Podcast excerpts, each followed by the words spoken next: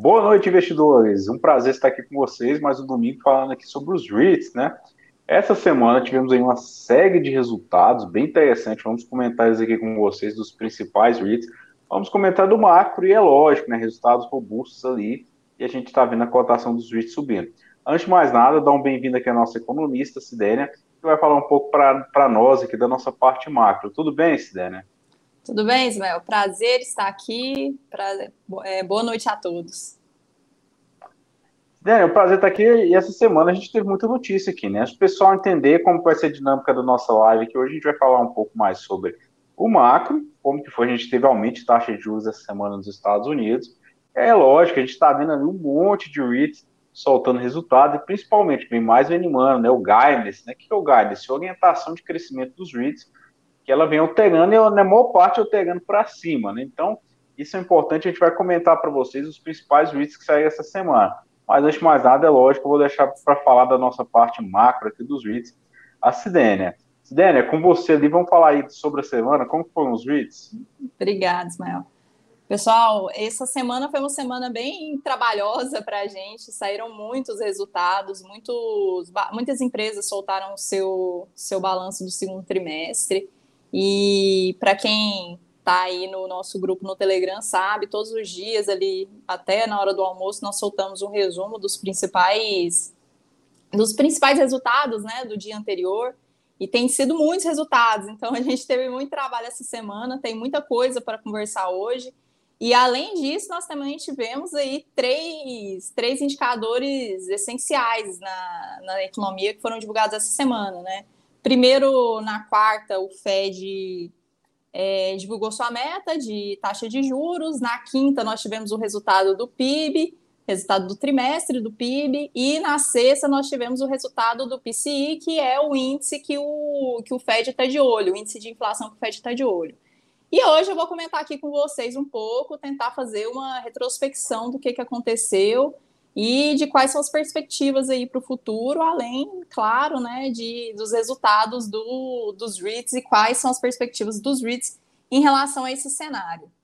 Bom, é, na estimativa do dia 28 do Fed de Atlanta, eles colocaram que o, Fed, que o PIB ele ia contrair no trimestre em 0,9%. E eles acertaram em cheio, porque na quinta o resultado foi realmente uma contração de 0,9, tá? E aqui nesse gráfico, eu não, não, eu não sei se vocês conseguem acompanhar, mas eu vou tentar falar um pouquinho aqui para vocês. Nós temos ali o, esse, essa área em laranja, que é o resultado né, do trimestre, essa retração aí de 0,9. E eu quero comentar primeiro, para aqueles que não estão muito familiarizados, que até têm algumas dúvidas de como que é calculado o PIB, né? Como que é medido o PIB. De forma bem simples, o PIB ele é composto do consumo, consumo das famílias, consumo na economia, do investimento das empresas, dos gastos públicos e a gente reduz as exportações líquidas aí dessa, dessa fórmula. Então, a gente precisa analisar como que esses quatro componentes eles eles se desempenharam, né? E o que que levou a essa retração? O que que mais influenciou para que nós tivemos, tivéssemos esse resultado de 0,9%? E aí vocês podem ver nesse primeiro em azul é o investimento investimento são os inventários, né? Os estoques das empresas.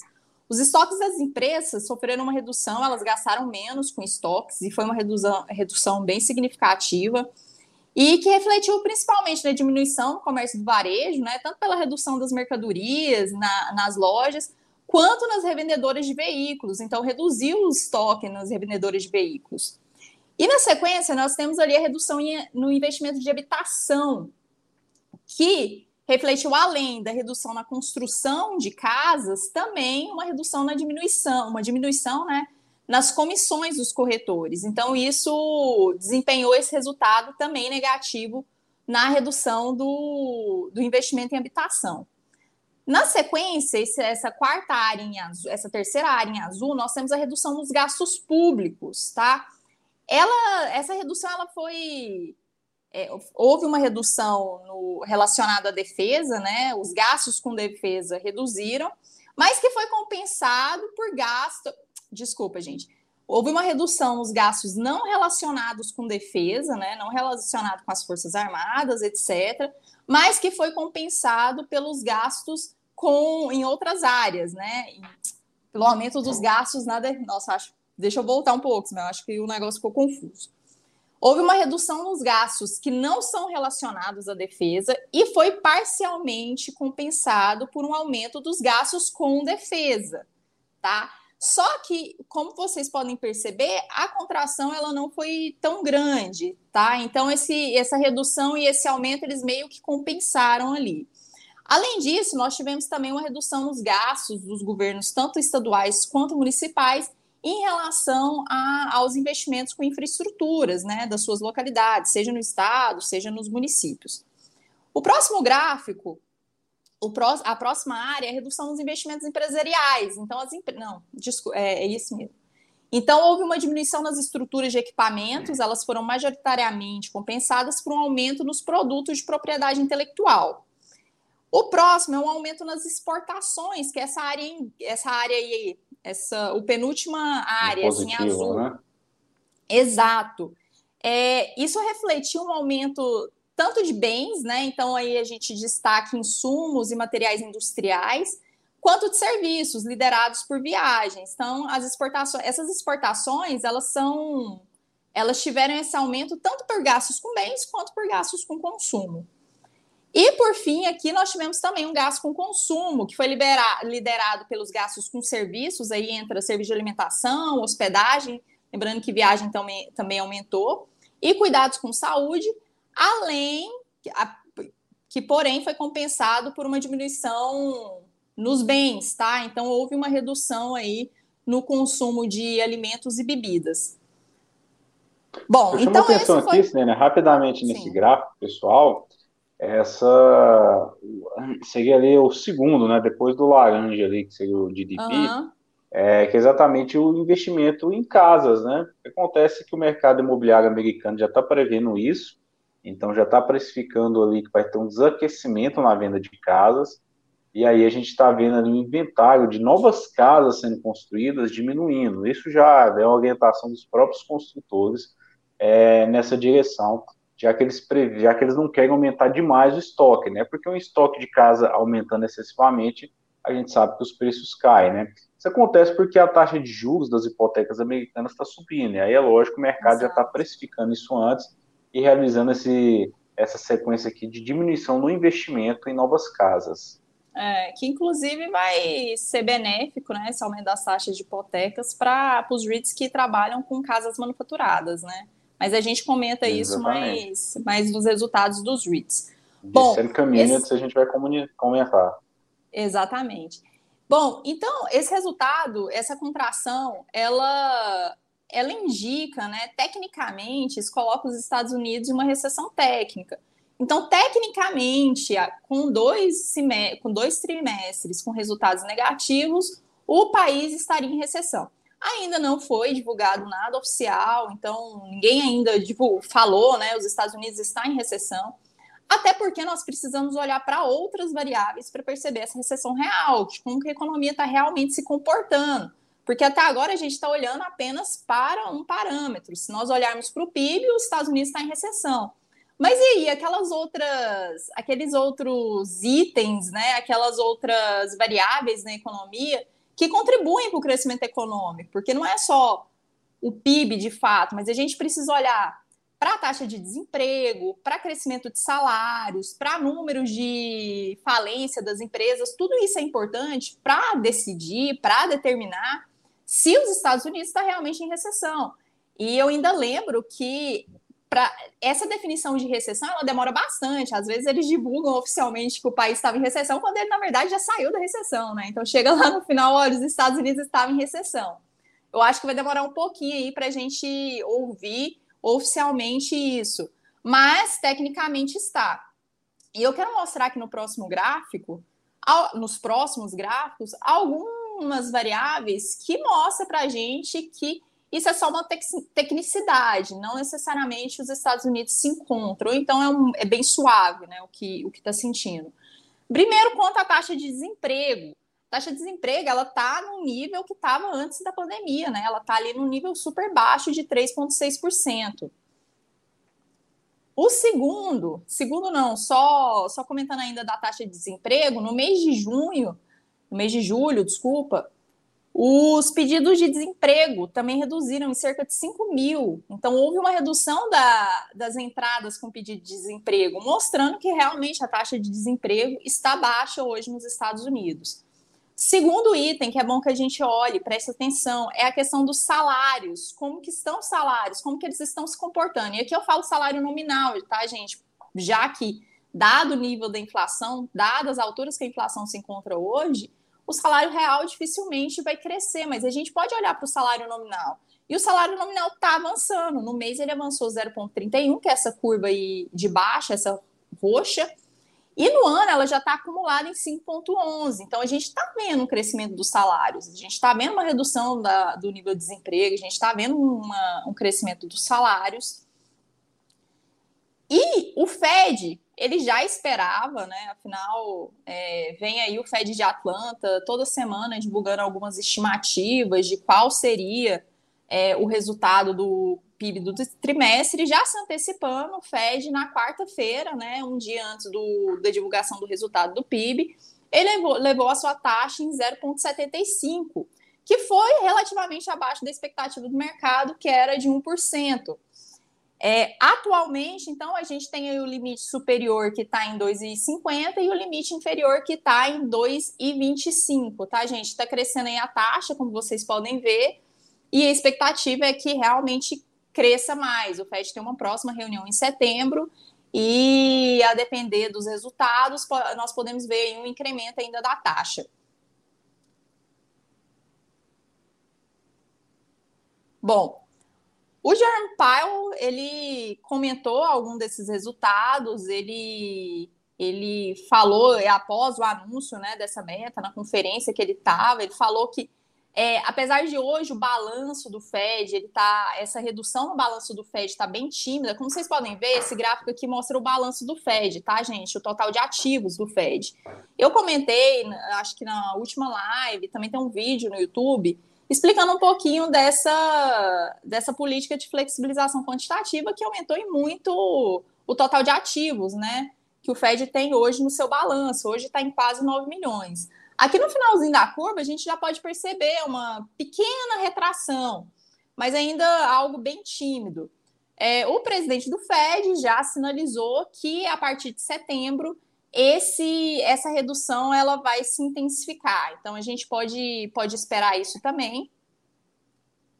E por fim, na sexta-feira, o outro resultado foi o PCI, o presidente do Fed ainda comentou, né, que o CPI não tinha sido divulgado quando na quarta não tinha sido divulgada ainda essa, essa estatística, mas ele já tinha falado, ah, eu acho que o CPI ele não é uma medida muito boa para a gente verificar a inflação, para a gente estipular as metas, né, das taxas de juros. E vamos esperar o PCI, mas eu acho que ele já ele esperava algo mais baixo do que realmente nós nós verificamos aí com a divulgação de sexta-feira.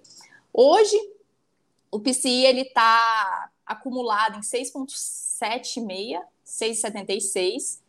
É, houve um avanço de 1% no mês, algo bem significativo. E se nós olharmos para o núcleo, tirar ali energia e alimentos, ele avançou em 0,6, acumulou lá em 4,79, um pouco, bastante acima da meta do Fed, que é trazer a inflação para 2%, né? Trazer esse core, esse núcleo para 2%. Então, eu não acho que essa era a expectativa do, do Jerome Powell, e por fim, aqui na mesma conferência, ele comentou que a estabilidade de preços é o que faz toda a economia funcionar, e é isso que ele está olhando, é isso que o Fed está preocupado. Então, pode ser que, a depender aí da, da do desenvolvimento, né, nós tenhamos é, o Fed apertando um pouquinho essa taxa, apertando um pouquinho essa meta, até mesmo para manter a sua credibilidade, tá? Isso aí, Ismael. Agora vamos comentar né, os resultados dos, dos REITs da semana. Vamos comentar o resultado dos REITs, né? Muito bom, Dani. Dani falou ali importante, né? A gente viu que dentro do PIB americano, acho que o que mais pesou ao meu ver, são a, os investimentos no setor habitacional, né? Isso é importante para nós aqui. Acredito que o investidor deve estar pensando que seja ruim para os REITs. É, isso é ruim para uns, mas é aquela coisa, né? Enquanto uns choram, outros vendem lenço. Então, assim, a gente tem que saber se posicionar. Eu acredito que isso vai permitir com que a, a, as taxas de é, inflação dentro dos aluguéis dos Estados Unidos continuem aumentando bastante, né? Não é algo que a gente algo bom, né? Mas é, para os REITs isso é interessante porque aumenta ali a renda, aumenta. É, e a gente vai comentar principalmente nos REITs, vocês vão ver nos residenciais que eu vou comentar aqui durante a, a nossa live hoje, que os REITs residenciais eles estão assim, extrapolando todas as expectativas, né? então continua o mercado aquecido no mesmo modo de 2021. Mas vamos lá falar como foi o comportamento do mercado essa semana. Isso que vocês estão vendo aqui, né? Vamos lá primeiro, né? Dentro dos três ETFs aqui que a gente sempre utiliza para comentar, vocês estão vendo em roxo o VNQ, o ETF dos REITs, né, mais conhecido ali, performou 4,78% na semana. Em laranja, o que a gente está vendo ali é o ETF QQQ, que é o ETF das empresas de tecnologia, principalmente de tecnologia da Nasdaq. Em azul, o SPY, que é o ETF, o maior ETF do S&P 500. A gente vê que na semana os REITs ganharam ali, né? Foi a melhor performance ali em virtude, é lógico, do resultado robusto dos REITs aqui. A gente vou brincar aqui um pouco aqui com vocês hoje, vou jogando REIT e jogando resultado aqui, para a gente acompanhar como que foi uma semana dos REITs. Certo, Eu vou comentar aqui, certo. deixa eu voltar aqui, nossa... Ah, deixa eu jogar aqui o nosso, a nossa planilha aqui. Né? A gente estava comentando aqui do PCI, vamos comentar aqui do primeiro REIT aqui, pessoal, Avalon Bay. Para quem não conhece, Avalon Bay é um REIT residencial maior ali, né? Ele e o Equity Residential seriam os dois maiores REITs de apartamento hoje nos Estados Unidos. São REITs bem interessantes para aquele investidor, né, que quer se posicionar, já que ele tem uma posição ali bem grande no mercado, aquele mercado costeiro, mas ele já vem mudando ali seu portfólio para Texas aqui, e isso é importante, né? É, deixa eu voltar aqui, vamos lá. Agora vamos comentar aqui os resultados de Avalon Bay, né? Resultado excepcional, né? Receita cresceu 3%, mas o que mais chama atenção é FFO por ação. Quando a gente fala em rate, a gente fala em FFO e não em lucro, né? Quem já acompanhou aqui nossos vídeos sempre sabe disso, porque o lucro não é a melhor métrica para refletir o lucro operacional da atividade imobiliária do REIT. Por isso que a gente utiliza o Funds from Operation, né? Mas o que eu estou olhando muito nos REITs residenciais, e que me chama atenção aqui, é o reajuste dos aluguéis aqui, né? A Avalon Bay é, e olha só, o mercado que a Avalon Bay tem grande posição, que é principalmente Califórnia, Nova York ali, são mercados que ainda não estão muito aquecidos, tá? Eles não tiveram um reajuste de aluguel tão forte quanto mercados como o Texas, que a Avalon Bay vem se posicionando. Mas mesmo assim, os reajustes de aluguéis ali foram de 12,9%, né? Olha só a performance de Avalon Bay durante a semana, né? Performou 7,48%. Isso de alta, tá? A Avalon Bay, a gente está até triste aqui, né, né? Porque esse é um dos REITs aqui que a gente estava dando entrada, a gente está dando entrada nele aqui ainda, mas é um REIT bem interessante de mercado primário para aquele investidor que está querendo se posicionar hoje nos Estados Unidos. Voltando para a Avalon Bay, o que mais me chamou a atenção, sem sombra de dúvida, foi um reajuste de seus aluguéis, que para o modelo, para o mercado primário em que ele atua, que é principalmente classe A, quase 80% do seu portfólio, isso é um reajuste muito forte, tá? Então, assim, isso é lógico, uma hora ou outra acaba reverberando aí nossos dividendos. Se a gente tem uma ideia, se ele mantiver o payout dele, a gente espera um crescimento de dividendo na casa dos 20%, quase mais do que o dobro da inflação americana. Eu estou falando não é de yield não, tá? Crescimento de dividendo, no valor pago. Então isso mostra a importância de nos posicionarmos em certos REITs que nos ofereçam essa proteção da inflação. É interessante, né, Ismael, é, é esse REIT, a Balloon Bay, que o mercado tem uma expectativa muito grande sobre ele, tanto é que mesmo diante desses resultados impressionantes, ainda ficou aquém do que os analistas esperavam, tanto ali no lucro por ação, que eles esperavam é, 1,17, que foi 0,99, quanto na, na receita, que a expectativa era de uma receita de 631 milhões e foi de 568. Ainda assim, são resultados impressionantes, mas aquém do que os analistas esperam, tamanho é tamanha responsabilidade que colocam sobre esse REIT, mas é um REIT muito interessante mesmo. Mas é, tem um ponto, tem um ponto positivo para nós investidores, né? Que sempre tem. Dá um, dá um pouco mais de tempo da gente aportar nele, né? Então, assim, é, faz aquele aporte regular, acaba tendo um tempo ali a mais para aportar nesse REIT. Outro REIT bem interessante aqui, né? Na verdade, o maior aqui, o gigante do setor de tecnologia, o REIT Data Center Equinix. Para quem não conhece Equinix, Equinix é o maior proprietário de data centers aí no mundo, né? A gente vê a posição que ele tem no mundo inteiro, tem posição em São Paulo, tem posição no Rio de Janeiro, Estados Unidos, agora eles estão partindo ali para a África também, mas enfim, é muito grande. O que mais chama atenção aqui é Equinix, né? Vamos ver seus resultados aqui. É um resultado interessante para o REIT Data Center, né? crescimento de 8,4% na receita, o FFO por ação cresceu 6%, então a gente vê que o lucro operacional para o investidor está crescendo. É, é, e mais, o que mais é, que eu mais me atenho aqui quando eu falo de Equinix são essas interconexões, né, que agora são 435 mil. Interconexões são os pontos onde ele conecta entre cliente ele conecta também os seus data centers um com o outro. Quanto mais interconexão ele tem, maior é a vantagem competitiva que ele tem sobre os seus oponentes, né, sobre os outros players do mercado e principalmente o mercado privado. Então, quem, quem decide alugar um, um espaço de data center dentro de Equinix, geralmente olha muito para as interconexões, né? Então, isso é uma barreira de entrada, é um fosso muito grande para esse REIT aqui. Esse trimestre eles aumentaram 1,7%. Isso é importante, que agora eles têm quase o dobro de interconexões ali do segundo colocado, que é Digital Realty. Na semana a gente vê essa performance também, né? 7, mais de 7% ali. Então, mercado muito empolgado aqui com esse Rich Data Center. Uhum. Então, de novo, né? A gente vê que é, a gente tem que tomar muito cuidado, porque às vezes com, com a cotação do que está acontecendo ali no mercado de verdade. A gente viu que o mercado está muito empolgado essa semana em virtude dos resultados que estão vindo muito robustos, e Equinix é um caso desse, né? Que pelo tamanho dele, esse resultado é bem positivo, para falar a verdade.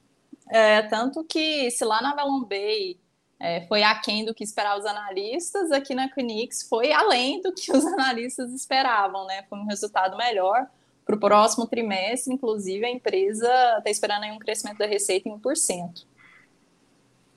Muito bom. Vamos falar aqui do próximo?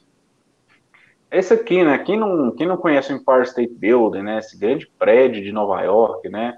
É, ele é um REIT, tá, pessoal? O código dele é o ESRT. Então, se você quiser investir no Empire State Building, essa é a opção. É, não é o único imóvel, mas é, um, é o principal desse REIT aqui, né? É, eu chamo atenção porque quem não conhece o Empire State Building, lá em cima tem um rooftop, que seria aquele observatório. Uma parte considerável da receita desse REIT vem daquele rooftop. Então ele tem uma certa dependência ali da, do turismo em Nova York. O turismo em Nova York já voltou bastante, né? E o que a gente vê no resultado é isso, resultado muito expressivo de Empire State Building.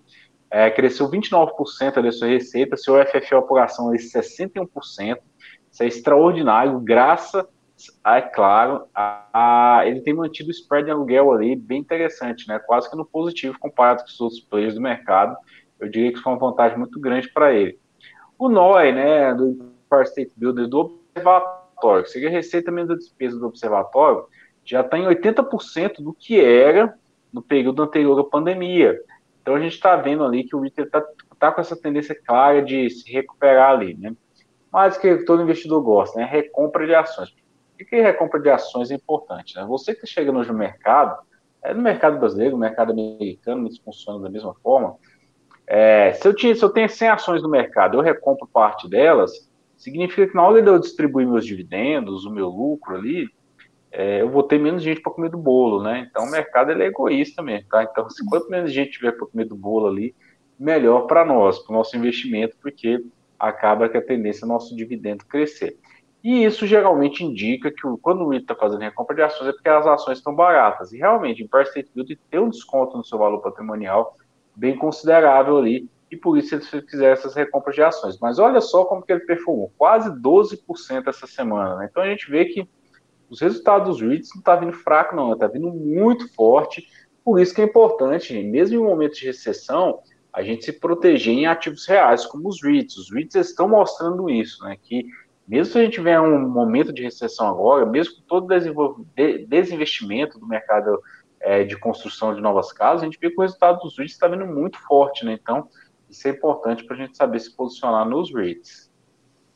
É, e, inclusive, só fazer um comentário que foi divulgado, não, não tenho certeza se foi na quinta ou na sexta, alguns planos que o Empire State tem aí para o próximo ano, já em 2023 Atualmente a taxa de vacância dele tem 5,9, que é bem inferior a, aos seus pares ali de edifícios de primeira linha, né, escritórios de primeira linha em Nova York, que chega a ter uma vacância de 15%, né, e a pandemia agravou essa, essa fuga, né, do, do, dos escritórios, essa ocupação dos escritórios. Então, para atrair mesmo, atrair turistas, atrair, atrair inquilinos, eles lançaram um projeto, né? Eles vão, vão criar comodidades no edifício, ali no saguão inferior.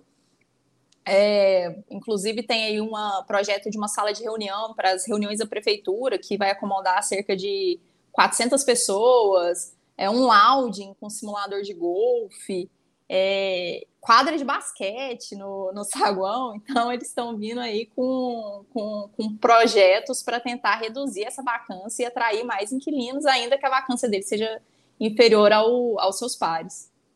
É, o que a gente chama de amenidades, né? Isso é importante. Né? É, né? amenidades. A gente está vendo como mesmo os escritórios estão tá parecendo nível de hotel, né? Estão trazendo essa, essas vantagens competitivas frente aos seus pares ali, né?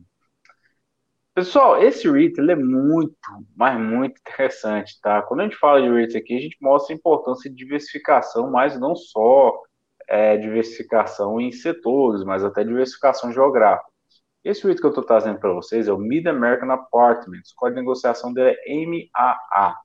O MAA ele é um REIT ali com foco naquela região de Sunbelt. A gente vê que ele tem uma posição muito forte, principalmente naquela região ali do Texas, Flórida, Georgia, é, enfim. É, e esse REIT tem apresentado um crescimento bem robusto tá, nos últimos trimestres. Ali. Quem acompanha nós ali na academia do REIT sabe que a gente já está com esse REIT há um tempo na carteira. É, crescimento da receita de 3,3%, mas olha só, o FFL por ação 19,5%. De novo, se ele mantiver o payout nesse crescimento aqui, é mais que o dobro ali da nossa renda do comparado com a inflação dos Estados Unidos. Quando a gente fala em REIT residencial de apartamento, no caso de American American Apartments, ele foca em inquilinos classe A, aqueles inquilinos que têm ali uma renda maior, né? Então, é, isso é uma vantagem competitiva muito grande, porque esse tipo de inquilino geralmente ele suporta um pouco mais de ajuste até do que a classe B e classe C. É, isso mostra né, que eles acabaram de concluir ali a revitalização de 1.844 apartamentos deles. Só essa revitalização deles, eles conseguiram um incremento de 11% ali na, na, na, receita, né? Nos novos aluguéis. O que, que são essas revitalizações? É, por exemplo, é, você chega em casa e tem um ar-condicionado já ligado, tá lá a casa fresquinha, ou se não, se estiver na época do frio, o aquecedor já ligou antes de você chegar, é, ou é ligar a televisão, ou às vezes ligar o chuveiro pelo celular, enfim, é todas as coisas que a gente sabe que a tecnologia vem trazendo aqui para dentro das casas, isso agrega muito valor na hora de, de reajuste dos aluguéis, tá? Então, assim, isso tem mostrado que Mid American Apartments ele é um dos pioneiros, é junto com a Avalon Bay também, né? Mas vamos lá, né? O preço de locação durante o segundo trimestre de 2022, em comparação né, com a locação anterior, aumentou 18% para os novos residentes, né? E 16,5% para as locações renovadas. Então, assim, se tem um inquilino que já está morando, você vai renovar, Aí a gente não tem indexador, né? Indexador é oferta e procura. A gente está vendo ali quase 17%, muito forte a ajuste dos aluguéis, tanto para contratos novos quanto para contratos renovados. Isso é importante nesses REITs, porque isso permite com que o FFO cresça do jeito que cresceu, 19% ali, né? Quando a gente compara. E durante a semana a gente vê que é isso aí, né? Mid American Apartment 6,58% de retorno de performance positiva durante a semana. A gente vê que os REITs, o mercado não é bobo, já está precificando que os REITs estão voltando. E quem já enxergou, quem acompanha a gente aqui há um tempo, já percebeu que uma das melhores formas de você se proteger de recessão, de inflação no longo prazo, sem sombra de dúvida, são os REITs, né? É, o, o dividendo me chamou a atenção. É, houve um aumento aí, o dividendo saiu no último trimestre de 1,08 para 1,25, que representa 15% de aumento. Se a gente pegar ali do início de 2020, já tem aí um dividendo crescendo em 30%. Então, para quem gosta de dividendos, é um REIT para ficar de olho. Exatamente, mas quem gosta de dividendo, porque quem gosta de dividend yield não vai gostar, né? Porque é, o mercado precifica e o yield é baixo, né, pessoal? Então, é. assim, aí quem, quem já quem já está aqui com a gente um tempo já percebeu que yield não importa, o que importa é dividendo crescendo. Exato. E esse entregando dividendo crescendo. Tem que Vamos tomar cuidado para não comprar o ouro do tolo, né, Ismael? Exatamente, né? Gato por lebre, né? É. Vamos falar aqui um pouco agora. Esse aqui que acho que é o mais querido do pessoal, né? Single Tenant, né? Que é o Stag Industrial. Stag Industrial é um REIT industrial, é o maior REIT contrato net lease. O que, é que são os contratos net lease? São contratos longos, com único inquilino. Tem uma vantagem muito grande que protege o investidor é, de renovações de contratos, né? Já que a tendência é que esses contratos sejam empurrados bem lá mais para frente. Quando a gente fala aqui do resultado de STEG, eu sempre falo aqui, né, pessoal, se você investe em STEG, não espere que STEG vai dar aquela bombada, que você vai ficar milionário, né? STEG não é esse tipo de REIT. STEG é aquele REIT para aquele investidor que está procurando um pouco mais de segurança dentro da carteira, que já está ali de olho na carteira ali para proteger ela, né? Aquela parte mais defensiva. Mas a gente viu que o é, crescimento da receita foi robusto, quase 17%. E, de novo, o FF apuração 7,7%. Métricas que eu gosto de olhar aqui, né? Same Store NOI, segue ali. Resumindo, é receita no mesmo imóvel, tá? Então, assim, é, eu pego todos aqueles imóveis que eu tinha em 2021 e comparo como que eles cresceram, como que a receita ali, menos a despesa, que é o NOI, como que ela cresceu em 2022. Por que, que essa métrica aqui é importante? Porque se eu tenho um imóvel, eu compro mais imóveis, meu, minha receita vai crescer, é lógico, né? Se eu tenho um aluguel ali que era mil reais, eu compro mais dois apartamentos com mil reais de aluguel, minha receita cresceu, sem sombra de dúvida. Então, quando a gente olha o Same Store NOI, eu estou olhando basicamente o quanto que a minha receita cresce naquele imóvel que eu já tinha anteriormente. E a gente vê aqui que ela cresceu 4%. Então, assim, isso é importante porque está mostrando que, apesar da inflação alta, os reajustes dos contratos de, de stag, a gente sabe que não vai acompanhar, né?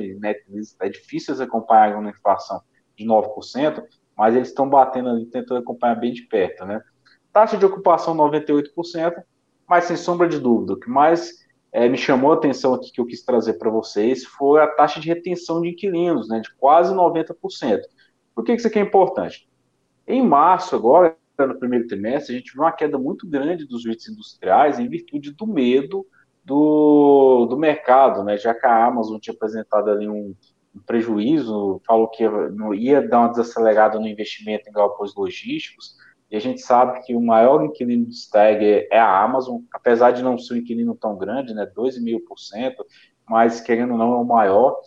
E isso tem pesado muito aqui, né, quando a gente fala desse REIT porque o pessoal fica muito preocupado, né, se na hora de renovar contrato, esse REIT vai conseguir manter os seus inquilinos, e a gente está vendo que está mantendo, né, então assim, é, apesar daquelas más notícias com a Amazon que a gente teve em março, a gente vê que o REIT está mantendo sim, seus inquilinos e durante a semana ele já performou exatos 5%. Então, olha só, a gente não está vendo nenhum REIT ruim aqui até agora, né? Todos eles aqui batendo e batendo forte para cima aqui com os resultados que saíram durante a semana.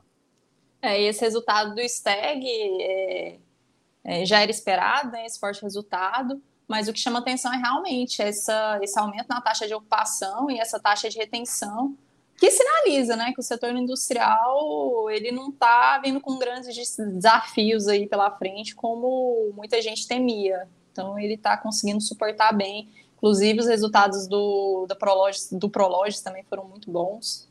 Então o setor industrial está tá se mantendo aí sem, sem muitos desafios. E muito forte, né? É. Vamos falar aqui do nosso amigo, quem conhece aqui, né? O pessoal me pergunta do small cap, né? Esse aqui é um small cap, tá, pessoal? Net straight é um REIT varejo, Netflix, bem pequenininho, começou ali no Texas, né? Qual o principal foco deles? Inquilino com grau de investimento. Por que, isso aqui é importante? Quando a gente tem um inquilino, a gente precisa do inquilino que ele vai nos garantir que ele vai pagar o aluguel, né? Quando eu tenho um inquilino com grau de investimento, significa, eu tenho, na verdade, eu tenho dois riscos quando eu alugo um contrato Netflix. O primeiro é quando eu vou renovar o contrato, que o inquilino simplesmente pode devolver o imóvel, e a segunda é o inquilino falir ali no meio do caminho, aí não tem o que se fazer, né? Se faliu, faliu, aí o imóvel vai ficar vago. Então, quando eu tenho um REIT que tem muito inquilino com grau de investimento, o que acontece é que eu elimino um desses riscos, que elimino não, né? Mas eu mitigo bastante um desses riscos, que é o risco de falência. Então, Net Street a gente vê que quase 90% de seus contratos tem inquilino com grau de investimento. Mas olha só o resultado de Net Street, é fenomenal esse REIT, né? 60% de crescimento de receita, a FFO apuração aqui 40%, isso mesmo, 40%, né? Parece um foguete, né? A gente viu que ninguém consegue ter um resultado igual esse aqui, né? de novo ali, como que ele manteve seus inquilinos? Né? 64% ali são inquilinos com grau de investimento, né, que tem grade, e cada 16% são inquilinos que têm perfil com grau de investimento. Então, são inquilinos nobres ali. Mas, de novo, né, se vocês prestarem atenção, são poucos os REITs que a gente comentou até agora que tem um portfólio com 100% ocupado. Então, é, ele é um REIT novo, contratos longos, né, média de 10 anos, e está mantendo ali 90% do seu portfólio alugado. Então, isso é interessante. Durante a semana, vamos ver como é que foi, que, que, o, que, que o mercado achou desse resultado de Net Straight. Olha só, até subiu no começo da semana, mas não subiu muito, né? Deixa eu voltar aqui na, na tela para vocês. Olha só, 0,41. Aí eu vou explicar para vocês por que, que esse REIT é uma oportunidade bem interessante. Né? Essa inflação que a gente tem hoje nos Estados Unidos de 9%, ela não tem como durar para o resto da vida. Né? A gente está vendo ali que o mercado vai bater em o Fed, a Cidênia já mostrou que vai bater nem que seja na marreta para baixar essa inflação aí, entendeu? E por que, que o mercado não está jogando Net Street para cima como jogou os outros REITs? Porque os indexadores de contrato dele são indexadores baixos, na casa de 1,5%, 1,6%, 1% às vezes. É aquela história, para você ter um inquilino bom, você tem que ter alguma vantagem, né? Afinal de contas, para você tirar um inquilino deste de Realty Com, Agree, você tem que oferecer uma vantagem. A vantagem são os reajustes de contratos um pouco mais baixos. Então a gente sabe que o crescimento interno ele, é, ele realmente é um pouco mais fraco aqui de net straight. Mas ele conseguiu comprar imóveis ali com cap rate 6,4%, que é muito alto para esse modelo de contrato aqui. Então, assim, ele está trocando reajuste por contrato que ele já está chegando ali na largada, já chegando forte no inquilino. E aí o mercado hoje fica muito receoso com o net straight dele não conseguir acompanhar o crescimento interno dele, acompanhar a inflação. E é lógico, não vai acompanhar mesmo, tá? Então a gente está vendo que o crescimento dele é muito dependente de expansão, aquisição de novos imóveis. Mas tem entregado 40% de crescimento de FF e operação, pode crescer zero o reajuste de aluguel, que é um crescimento externo muito forte. Né? Então a hora o mercado vai acompanhar isso aqui. É isso aí, é, é complicado, né? REIT é um, é, é um ativo que a gente tem que olhar para o longo prazo. E não, não tem como acompanhar a inflação, não tem como a gente querer comprar querer aportar nesse ativo esperando que ele sustente né, a minha renda real. Não, não vai conseguir. Mas a grande vantagem de empresas empresas desse porte, empresas pequenas, é que elas têm uma capacidade de expansão muito grande, diferente de empresas ma maiores, né, mais antigas. Então, o futuro aí, relativo ao, ao seu crescimento externo, ele é, a gente espera bastante, né, que cresça, ainda que o crescimento interno seja um pouco é, restrito, né, Ismael? Isso, mas é lógico, passando o momento de inflação, a gente sabe que esse item ainda tem muito potencial, né? É, e tem que lembrar é. assim, hoje a inflação dos Estados Unidos é 9%. A inflação dos Estados Unidos não é 9% sempre. Né? O americano não está acostumado com inflação alta, o americano não está acostumado com taxa de juros altas. Então, isso, o que está se passando hoje é algo momentâneo, né? E não dá para a gente esperar que todo o modelo do, das empresas se altere para comportar esse resultado momentâneo. A inflação dos Estados Unidos vai se normalizar, assim como sempre aconteceu. É, a gente tem que olhar novamente para o médio e longo prazo. Não dá para a gente ficar aqui com tampão, né? Olhando só agora e esperando que os reajustes aí superem 10, 11%. Hum, mês a mês, não. Né? É, exatamente. Logo, logo as coisas se normalizam e, como eu falei, não é o padrão da economia americana, taxa de juros altas e inflação alta. Vai se normalizar, se não for esse ano, será o ano que vem ou 2024, mas tudo vai se normalizar. Exatamente. E vamos falar aqui sobre outro REIT aqui, que é o queridinho do pessoal. Muita gente gosta muito desse REIT. Tem alguns REITs que são bem famosos aqui na boca dos investidores brasileiros. Um deles é o WP Carry. Eu acredito que uma das grandes é, atrativos da PQR que o pessoal vê é o fato dele ter uma, uma posição muito grande fora dos Estados Unidos também, né, principalmente na Europa. E ele é muito diversificado também dentro do seu portfólio. Tem de tudo. Tem industrial, residencial, escritório, self-storage, é posição dos Estados Unidos, na, na Espanha, na França, na Alemanha, tem em todo lugar aí, tem WPCare. É um item para quem o código dele é o WPC. Resultado dele, né? Veio a receita cresceu 9,4%, fez emissão de ações, então ali no programa TM deles, hoje cresceu o seu efeito de operação 3,1%. Acabou de comprar ali um outro REIT, né, de capital fechado ali, o CPA 18 ali, então, assim, vai agregar um portfólio grande de, de escritório, self-storage dentro do seu, seu portfólio ali, mas a gente viu que a emissão de ações ali acaba não ajudando muito o investidor. O mercado precifica isso e aí é lógico que a gente vê é, é que o REIT ali, ele acaba oferecendo um dividendo mais elevado. Pessoal, o REIT não tem essa de pagar muito ou pagar pouco dividendo. Tá? Que acontece é a expectativa que o mercado tem, e aí ele joga para baixo, joga para cima. Durante a semana, o que a gente vê ali é que a cotação dele foi 6, quanto aqui? 6,95, quase 7%, olha só. Se valorizou bastante durante a semana da WP Carry em função do seu resultado, né? principalmente ali da, das novas expansões é, que eles fizeram ali com seus é, parceiros próximos, né? os parceiros de mercados que eles têm ali, então, WPQ é outro item para aquele investidor gosta de um dividend yield, já que o dividend yield dele sempre se manteve um pouco mais elevado, ali na casa de 5%, próximo a 6%. É, e esse, esse crescimento aí no AFFO dele de 3%, é, o WP agora está colhendo os, os, frutos né, da, sua, da sua carteira, cerca de 60% da sua carteira, os contratos estão atrelados ao CPI. Então ele consegue agora, diante da inflação Muito elevada, bom. colher esse fruto e elevar o seu AFFO. Lembrando, como o Ismael falou agora há pouco, que a gente sempre reitera, isso não é normal no REIT Net Lease, né? Uns REITs Net Lease tem, claro, aqueles que, que têm um, um portfólio muito grande atrelado ao CPI, mas na média aí é no máximo 2%, são taxas fixas, é no máximo 2%, o que em né, parâmetros normais, estaria suficiente, mas diante da inflação de hoje não é suficiente. Então, o WP Carry, com essa política dele de atrelar grande parte do portfólio ao CPI, está colhendo seus frutos. Muito bom, até tinha esquecido isso. Da WP Carry é o segundo REIT com maior quantidade de contratos atrelados ao CPI, né? Então, é. É, acho que os inquilinos não imaginavam isso, mas só consegue isso porque os inquilinos de WP Carey é o governo dos Estados Unidos, é o governo da Andaluzia, Consegue é o pagar, né? é tudo empresa grande. Então a gente vê que tem outros REITs que são inquilinos de WP Carey. Então, assim, é, é, o case dele é até diferente, né? A gente não está falando uhum. ali do seu Zé, do seu Joaquim, é tudo Exato. outros REITs, outras empresas, ou até estados que são inquilinos de WP Carey. Falar um pouco aqui dos residenciais também, que eu gosto aqui, né? Falo de casas manufaturadas. Para mim, são um segmento muito interessante. Se a gente entrar numa recessão mesmo, né? Hoje todo mundo, digo moda, fala de recessão. É, se a gente entrar numa recessão mesmo, mais profunda, mesmo. Eu, é, eu acredito que os REITs é, de casas manufaturadas eles têm tudo para performar bem, né? Até porque é natural de ter certo empobrecimento da população. E os REITs de casas manufaturadas, eles pegam essa classe, da classe, classe média ou baixa, o pessoal ali que uma renda um pouco mais baixa, já que os aluguéis são bem bem mais em conta, né, na casa de 400, 800 dólares ali.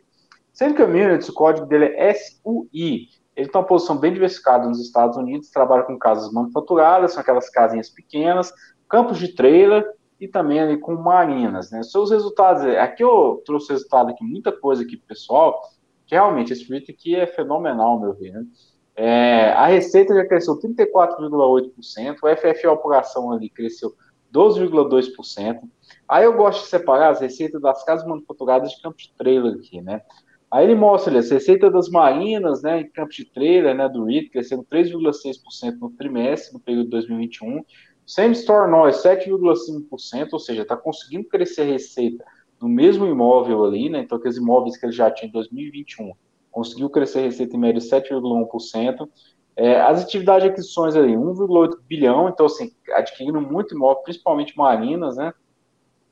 A ocupação ali, né, de seus imóveis, girando ali quase em 98%, muito forte também. Mas o que mais chama atenção ali é o último, né? Deixa eu ver se consigo enxergar aqui melhor. Isso, vamos lá. A atividade ele continua forte, né? Das casas manufaturadas e campos de treino. Ou seja, a gente lembra que eu falei aqui que o crédito vai crescer tanto através de reajuste seus aluguéis, quanto através de aquisição de novos imóveis. E o Syndicate Minutes ele vem numa pegada muito forte de novos imóveis, né? Adquiriu 1.620 unidades. Então, só em termos de unidade, ele já é, acelerou em 47%. Né? Então, assim, é um REIT que ele não está medindo esforços ali para continuar crescendo. Afinal de contas, hoje no mercado americano a gente vai ter quase que só ele e o Equity Lifestyle. E olha só como que perspectiva é um negócio interessante, né? Tudo depende da perspectiva. É a história de Jabuticaba, quem não conhece. Sendo que o Mills, apesar desse resultado todo aqui que ele teve, a gente não teve uma performance tão excelente durante a semana, 0,7%. Quer dizer que durante a semana ah, a gente espera que ele subir muito? Não. É porque ele é um REIT que já está mais caro, tá? Ele não, não caiu muito, não é um REIT que o mercado jogou ele muito para baixo, porque o mercado já está precificando essa capacidade de crescimento dele, diferente dos outros que o mercado teve a surpresa.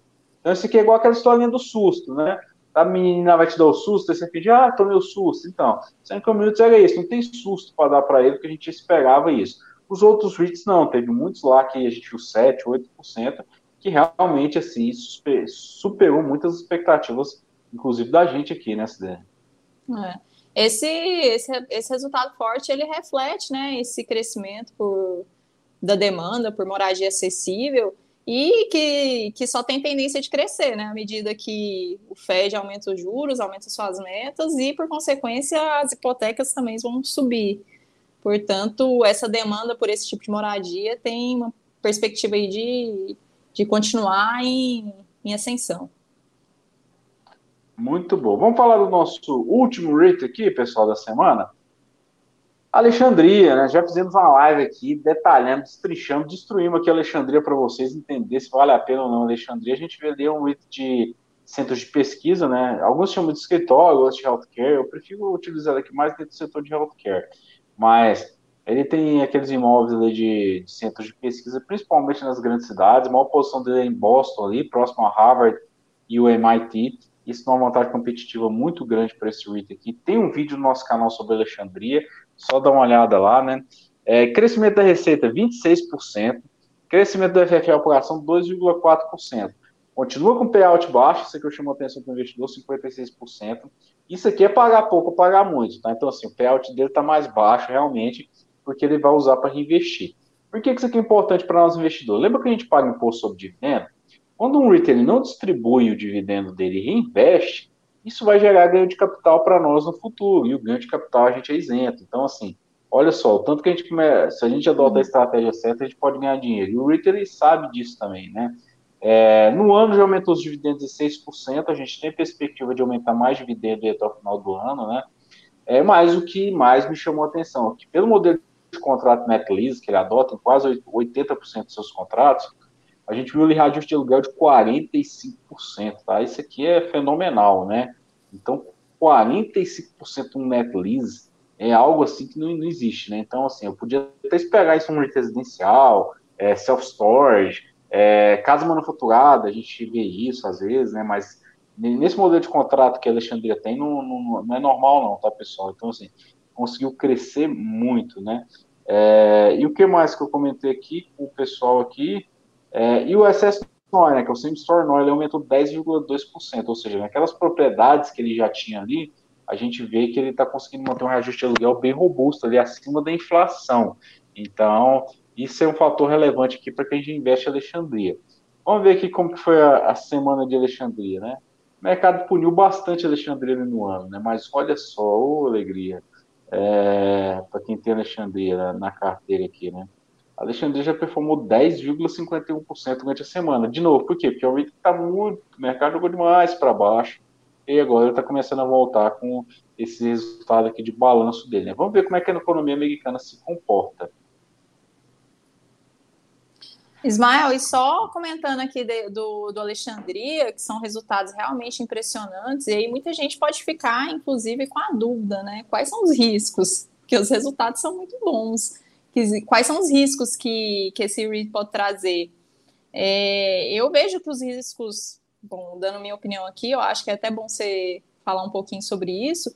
Os riscos são muito particulares nesse setor, né? É, seria basicamente uma desaceleração nessa área farmacêutica, que tem o seu ciclo, sofre de ciclos, assim como a economia sofre, mas não são ciclos. É, eles são ciclos diferentes dos outros setores da economia. Então, é um risco particular e eu não vejo como um grande risco também. E são resultados impressionantes, dado esse risco relativamente baixo. Exatamente. Alexandre tem isso, né? O mercado ele precifica muito, porque em momento de recessão, quando na, na, na área farmacêutica é, de pesquisa, seria um dos primeiros ramos em que acontece uma, uma, uma retração, uma diminuição do investimento ali. Então, o mercado ficou muito receoso de... A gente viu durante 2008 ali, a crise do subprime, enquanto que a Alexandria caiu e levou muito tempo para voltar, porque as empresas farmacêuticas desaceleraram muito o seu investimento ali em pesquisa. Então, o mercado ficou muito receoso com isso, né? Mas agora é um pouco diferente, a crise da pandemia, essa que a gente está vivendo nesse exato momento. Pessoal, hoje foi uma live mais rápida aqui, né? Apesar de muito resultado que a gente tem, tá de férias aqui, né? Vamos curtir um pouquinho aqui a praia. Então, uhum. vou deixar aqui com vocês. A gente não respondeu perguntas aqui para vocês, mas a gente vai respondendo aí durante a semana. Vou pegar todas as perguntas de vocês e mandar lá no nosso story do Instagram. Então, você que fez a pergunta aqui, dá uma olhada lá que durante a semana a gente vai respondendo vocês, certo, pessoal? Dênia, foi um prazer estar aqui com vocês e a gente se vê semana que vem. Isso aí, muito bom estar aqui, gente. Bom domingo a todos, bom restinho de domingo, bom descanso. Uma semana abençoada para todo mundo aí, que possamos trabalhar para ter dinheiro para aportar mais aí, aproveitar o mercado. Exatamente. Um abraço aí, pessoal.